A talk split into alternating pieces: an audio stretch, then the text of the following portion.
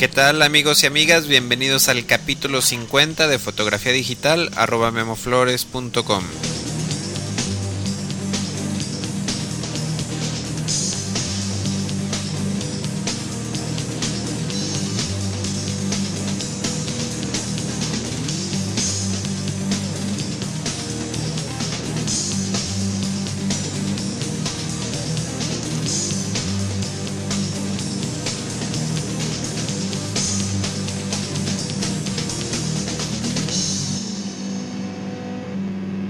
Bienvenidos a este taller en línea sobre fotografía digital. Mi nombre es Guillermo Flores. A las personas que me escuchan por primera vez les doy la más cordial bienvenida a estas clases o a estos cursos virtuales de fotografía digital.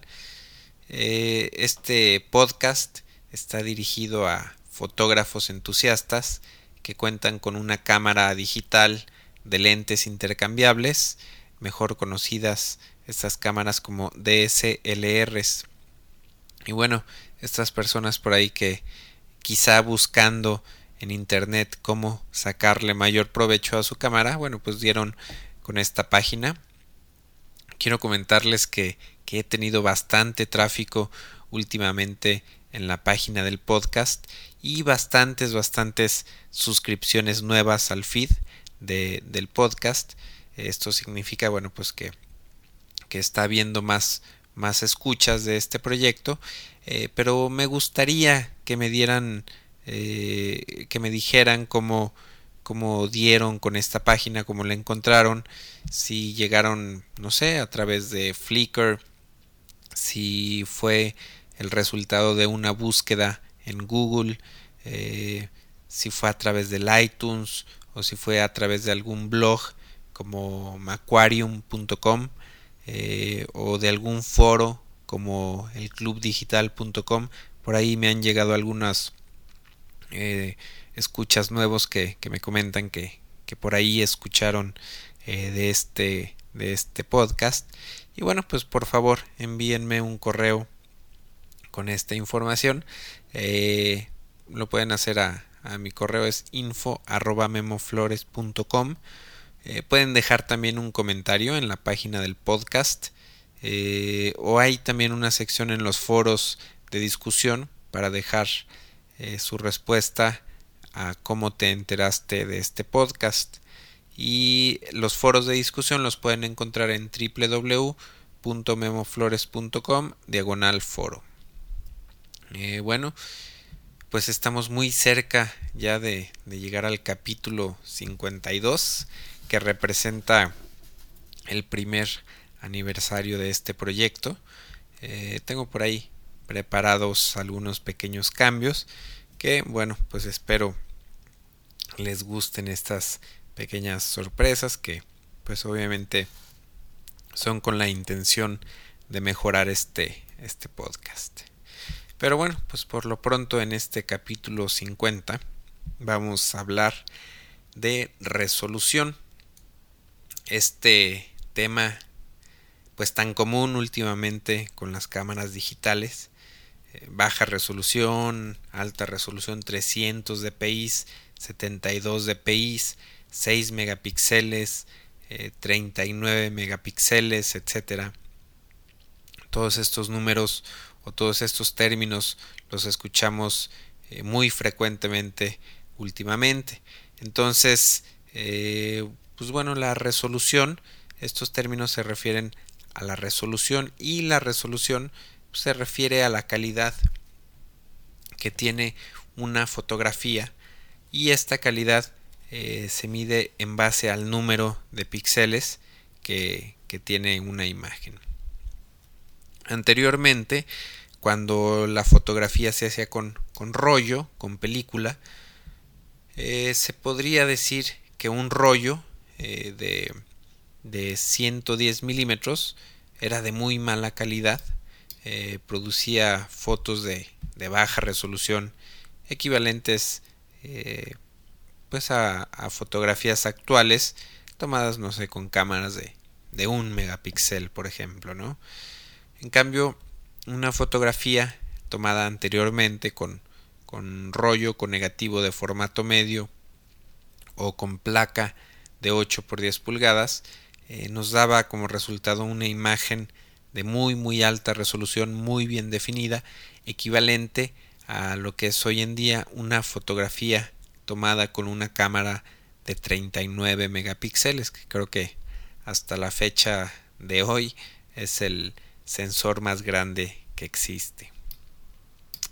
eh, hay varios factores que, que influían y que siguen influyendo en la calidad de una fotografía. Antes, en los tiempos de la película, era el grano eh, y ahora es el, el, ruido digital lo que puede hacer eh, mala mala la calidad de una fotografía ¿no? Eh, este grano o este ruido digital se debe al ISO, lo produce el ISO, la sensibilidad en la película. Eh, no nos vamos a, no vamos a hablar del ISO el día de hoy, ya por ahí hay un capítulo especial dedicado al ISO. Ahora nos vamos a enfocar exclusivamente a los píxeles. Eh, la guerra de los megapíxeles es una guerra eh, pues que está a todo lo que da entre las compañías fabricantes de cámaras digitales que bueno nos ha perjudicado un poco a los usuarios y sobre todo nos puede llegar a confundir a la hora de tomar una decisión para comprar una, una cámara digital. Efectivamente no lo voy a negar más megapíxeles son mejores que menos eh, siempre y cuando estos, estos píxeles pues sean de buena calidad, sean bien definidos. De nada nos sirve tener 10 megapíxeles de, de baja calidad eh, que nos producirán fotos con demasiado ruido aún trabajando con, con ISO 100 o incluso ISO 50. Eh, recientemente acabo de comprar un teléfono celular que tiene incluida una cámara de 3.2 megapíxeles, pero eh, la calidad de las fotografías pues no se acerca en lo absoluto a la calidad que tenía mi primera cámara reflex digital que era precisamente también de 3.2 megapíxeles. En teoría, bueno, pues se supone que si esta especificación se está tomando para, para medir la calidad de una cámara, bueno, se supone que si tenemos dos cámaras de 3.2 megapíxeles de 3.2 megapíxeles bueno pues deberían de tener eh, la misma calidad pero no lamentablemente no es así. Las empresas se han aprovechado de la especificación de los megapíxeles para, para comercializar las cámaras digitales. Eh, de hecho en todas y cada una de las cámaras digitales que existe hoy en día pues viene marcado muy claramente el número de megapíxeles que tiene la cámara, como, como si eso eh, fuera lo único, como si en base a eso eh, pudiéramos decir si es buena o si es mala, simplemente por el número de megapíxeles. Eh, personalmente prefiero mil veces una fotografía tomada en formato RAW con mi primera cámara reflex que un archivo JPG producido por la cámara de un celular, no sé, de 8 o de 10 megapíxeles, o eh, un archivo JPG producido por una point and shoot de 6 u 8 megapíxeles, ¿no?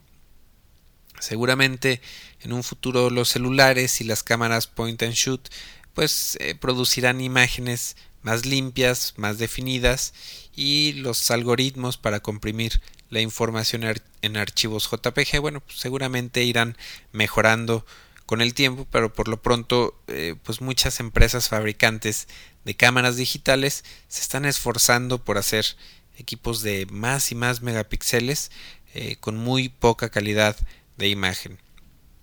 Y bueno, no, no todo es malo en esta guerra.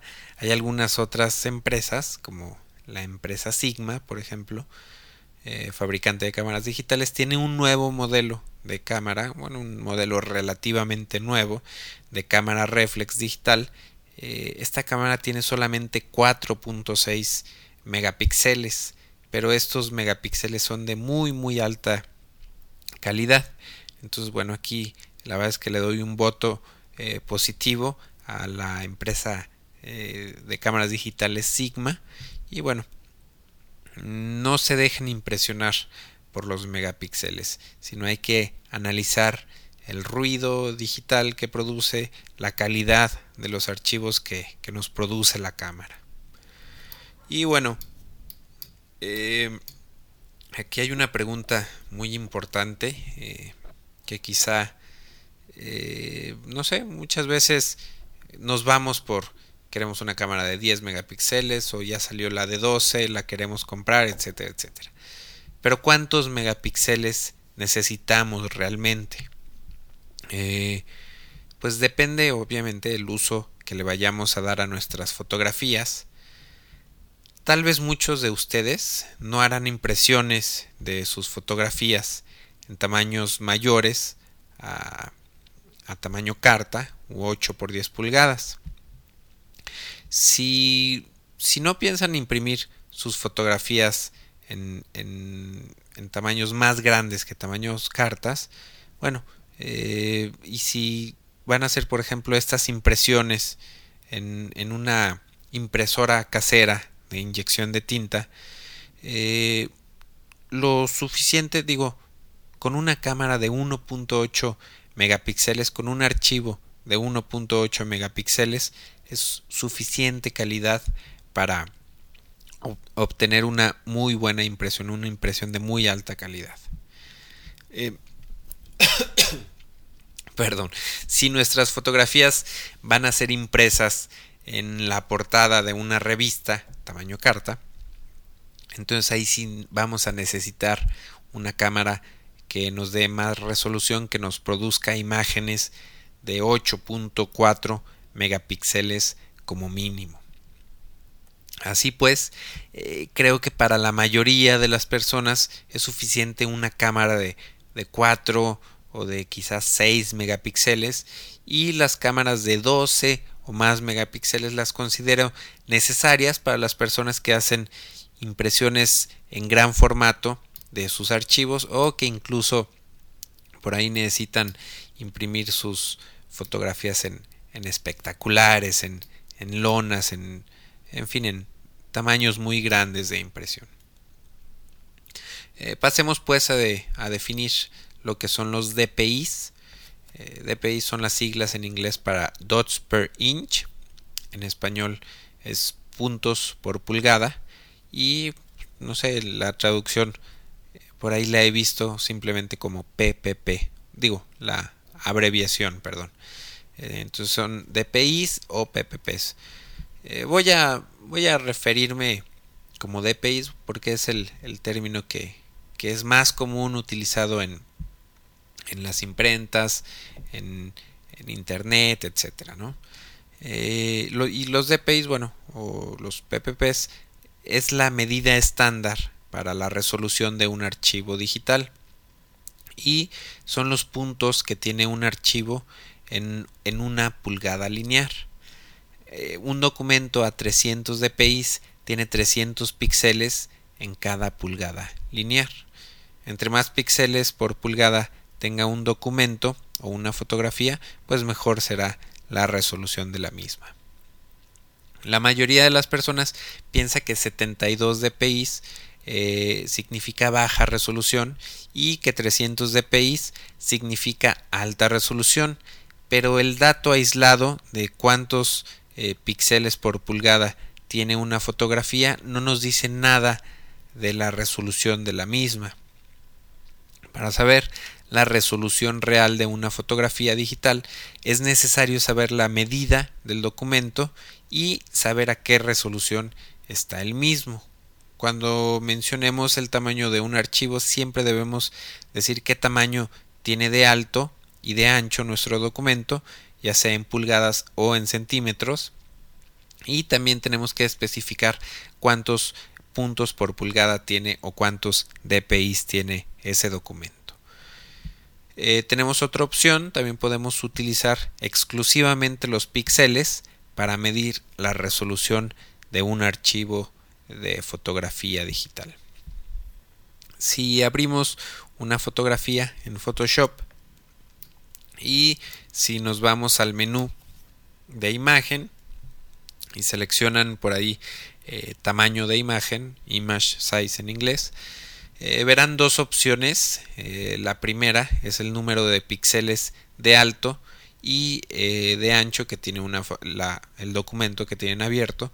Y la segunda opción es una combinación de medida en pulgadas o en centímetros con la resolución, los DPIs. Eh, creo que, ya había mencionado por ahí en algún eh, podcast anterior eh, que es exactamente lo mismo un documento de 10 por 10 pulgadas a 100 dpi que un documento de 100 por 100 pulgadas a 10 dpi. En ambos casos, nuestro documento va a medir 1000 píxeles de alto por 1000 píxeles de ancho. Entonces, eh, en alguna ocasión por ahí tuve un pequeño malentendido con un cliente porque le hice un trabajo, eh, tuve que tomar las, mis fotografías en formato JPG, le entregué los archivos JPG tal cual salieron de la cámara y bueno, la mayoría de las cámaras digitales produce archivos JPG a 72 dpi. Eh, pueden tener bastantes pulgadas de alto y bastantes pulgadas de ancho, pero finalmente es un archivo que está a 72 dpi. Y bueno, mi cliente eh, cuando se dio cuenta de que las fotos estaban a 72 dpi, eh, bueno, se molestó un poquito. Eh, insistía en que las fotografías estaban a baja resolución. Entonces, eh, una manera fácil y rápida de cambiar la resolución de una fotografía sin cambiar el tamaño de la misma es, ir a la opción de, tamaño de imagen nuevamente en, en, Photoshop, poner la resolución deseada, que en este caso mi cliente quería sus fotografías a 300 dpi y en el tamaño del documento eh, vamos a escoger el porcentaje como unidad para, para medir y si ponemos 100% bueno de esta manera nuestra imagen quedará intacta no se va ni a crecer ni a disminuir de tamaño eh, simplemente se va a transformar la resolución eh, la verdad es que bueno hay, muchas personas que no comprenden bien esto de los DPIs y eh, cuando ven una foto a 300 dpi bueno, se quedan más tranquilos pensando que está en, en alta resolución. Eh, ahí les voy a, les tengo que hacer una pequeña aclaración. Si trabajan con un archivo JPG, lo abren, aplican los cambios estos que les acabo de comentar y si vuelven a grabar su fotografía como archivo JPG van a perder algo de calidad debido a que van a volver a comprimir los colores de su fotografía. Entonces, les recuerdo que no es recomendable grabar y regrabar un archivo JPG. Eh, afortunadamente, cuando tomo mis fotografías en formato RAW, a la hora de revelarlas en el Adobe Camera RAW, este programa me da la opción de seleccionar la resolución en la que quiero mis imágenes. Así que, que ya saben, una foto a 72 dpi puede tener bastante buena calidad para imprimir y una foto que está a 300 dpi eh, no sé, quizá mida solamente una pulgada por una pulgada y a la hora de que la queremos imprimir en tamaño carta, bueno, pues este eh, se va a ver horrible esta impresión, Entonces, no se dejen engañar por los DPIs. Y bueno, ya que estamos hablando de, impresión, vamos a ver qué tienen que ver la resolución con, a la hora de imprimir. Eh, hace rato les comentaba que un archivo de 1.8 megapíxeles es más que suficiente para hacer una impresión de inyección de tinta eh, de una fotografía en tamaño carta. Y bueno, se preguntarán de dónde saco este dato. Bueno, pues hace algunos años, eh, unos 4 o 5 años, cuando empezaba a digitalizar mis fotografías, no mentira, como, como 7 años más o menos. Cuando empezaba a digitalizar mis fotografías para aplicarles eh, retoque y para ampliarlas e imprimirlas en, en papel fotográfico, bueno, pues hice varias pruebas ya que no me quedaba muy claro lo que significaban los DPIs. Todo, todo el mundo me decía que, que siempre tenía que escanear mis imágenes a 300 dpi y que siempre tenía que mandar a imprimir mis documentos a 300 dpi, pero nunca nadie me sabía dar una explicación del por qué. Entonces, bueno, pues decidí hacer algunas pruebas. Eh, digitalicé una fotografía a 8 por 10 pulgadas eh, y a 300 dpi. Entonces le cambié el tamaño desde Photoshop. Eh, la dejé mi fotografía igual a 8 por 10 pulgadas con una resolución de 72 dpi y la mandé a imprimir. Si hacen esta prueba, les, les recomiendo que, que hagan esta prueba, verán que pueden ver claramente los píxeles de su fotografía. Digamos que si observan su foto con una lupa y con mucha atención, podrían contar los píxeles. Eh, bueno, tal vez no contarlos, pero verían claramente que su impresión se compone de varios pequeños cuadritos, los, los píxeles. Eh, después, bueno, obviamente el resultado de esta impresión no me gustó, no, no me sirvió. Hice una prueba con mi documento a 8 por 10 pulgadas, pero ahora el documento estaba a 100 dpi. Eh, la calidad mejoró bastante, pero aún podía apreciar si observaba con mucho detalle los píxeles que conformaban mi fotografía, sobre todo en detalles como el ojo, donde había líneas, eh, se alcanzaba a notar un poquito ahí los píxeles. Al mandar imprimir mi archivo a 120 dpi, eh, ya no noté los píxeles y bueno, pensé que si utilizaba una resolución de 150 dpi con la medida final, que quería mi impresión, pues iba a ser, iba a estar protegido, iba a estar, iba a ser suficiente calidad y a la vez mi documento iba a ser muy pequeño, aproximadamente son 5.15 megabytes. Eh, si grabamos el documento como archivo TIFF sin compresión. Les recuerdo que, que en aquel entonces yo tenía una computadora que tenía un disco duro 6 gigabytes. Entonces, bueno, pues había que ser eh, muy, muy cuidadoso con el tamaño de los documentos. Eh, después, bueno, pues como hice estas pruebas, digo ya hace tanto tiempo, desde ese entonces la verdad es que se me quedó eh, ahora sí que el estándar. desde entonces todas las fotografías que imprimo en mi impresora de inyección de tinta las manejo al tamaño exacto del área de impresión de mi hoja, tamaño carta, y manejo la resolución a 150 eh, dpi.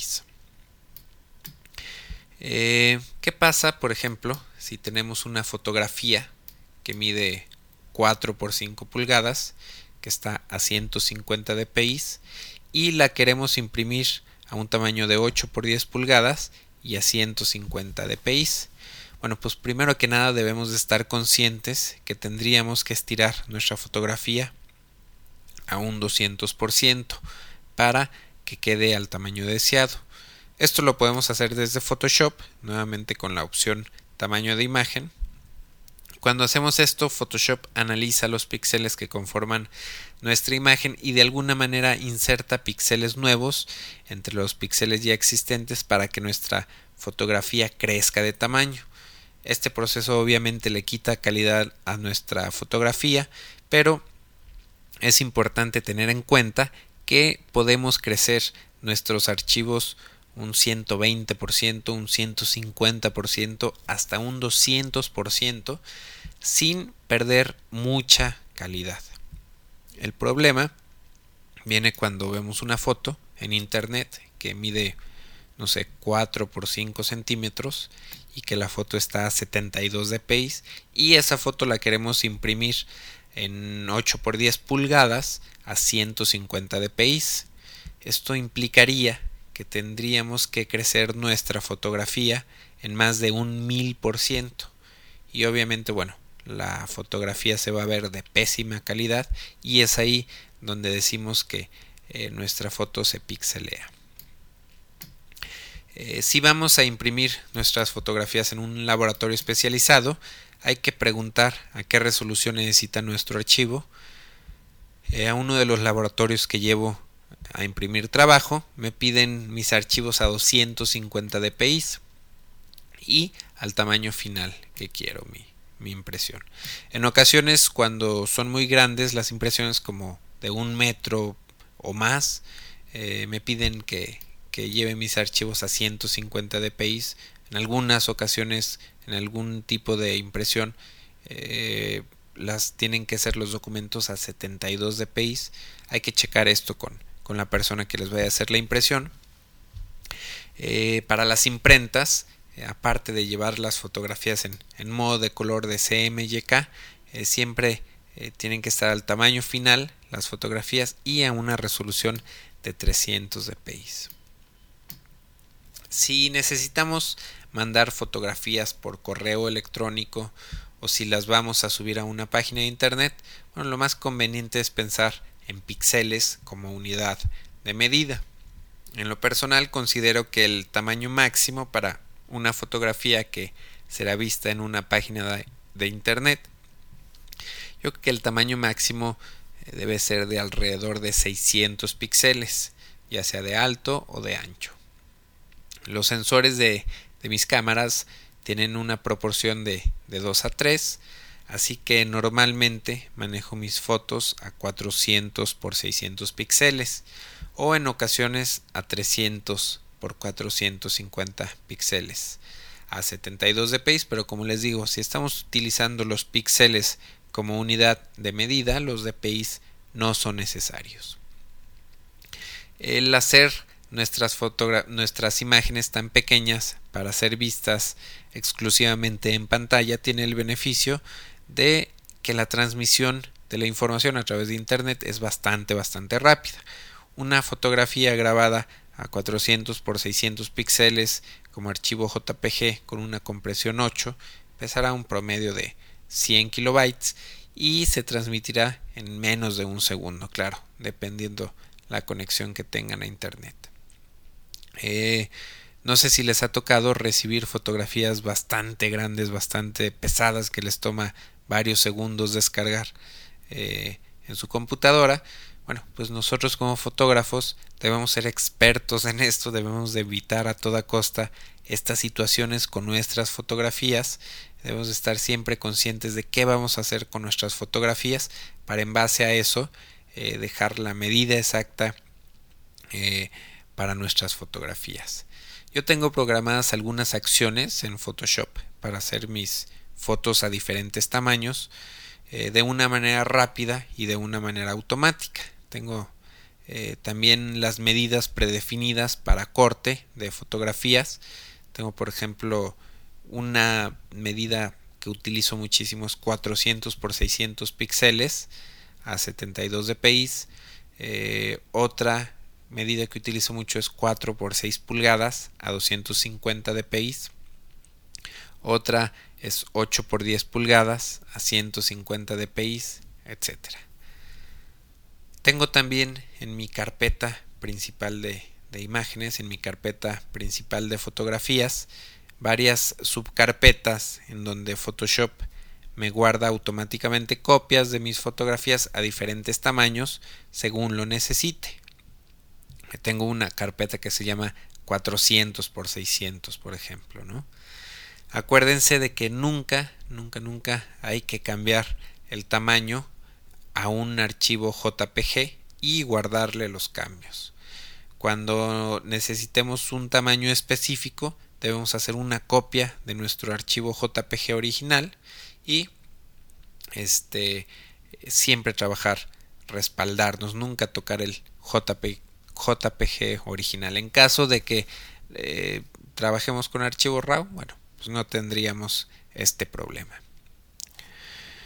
Bueno, pues entonces para terminar, eh, una de las principales ventajas de tener muchos megapíxeles en una cámara digital es que podemos eh, darnos el lujo de desperdiciar un poco de espacio en nuestro encuadre. Eh, si no tenemos suficiente tiempo para, para hacer el encuadre perfecto a la hora de tomar nuestra fotografía, bueno, simplemente disparamos y podemos hacer los cortes deseados después de haber tomado nuestra fotografía. Eh, eh, podemos dar el encuadre final en Photoshop. Y bueno, si tenemos muchos megapíxeles para recortar, bueno, nos podemos quedar con no sé si tenemos una cámara de 10 megapíxeles después de hacer un, un recorte del espacio que sobra. Bueno a lo mejor nos quedamos con una fotografía de 6 u 8 megapíxeles que son bastantes eh, para hacer una buena impresión. Siempre es mejor tener un archivo grande y hacerlo pequeño a la medida necesaria para, para impresión que eh, tener un archivo chico y correr el riesgo de que se pixelie eh, si es que lo crecemos a un tamaño de más del 200%. Entonces, bueno, pues para eh, concluir, esperemos que, la resolución en las cámaras eh, se empiece a, estabilizar. Bueno, por lo menos ese es mi punto de vista. Creo que se va a empezar a estabilizar un poco entre los 10 y los 20 megapíxeles. Y bueno, esperemos que las compañías pues empiecen a trabajar en, hacer sensores eh, más finos, con mayor rango dinámico y con menos ruido digital para poder trabajar con ISOs más elevados. Entonces, eh, bueno, pues esto fue todo por hoy, el capítulo 50 de este podcast semanal sobre fotografía digital. Eh, por ahí van a venir, les aviso de una vez, por ahí van a venir un, un par de semanas de descanso en Semana Santa, Semana Pascua. Eh, pero bueno, por lo pronto nos, nos vemos la próxima semana y espero que les haya gustado. Gracias por escucharme.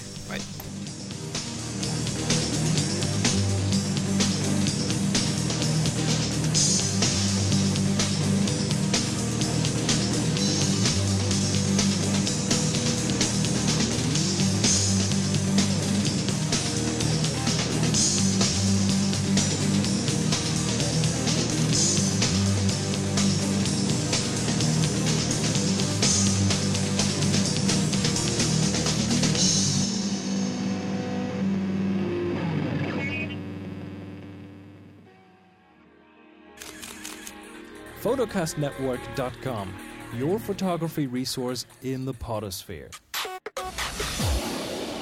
photocastnetwork.com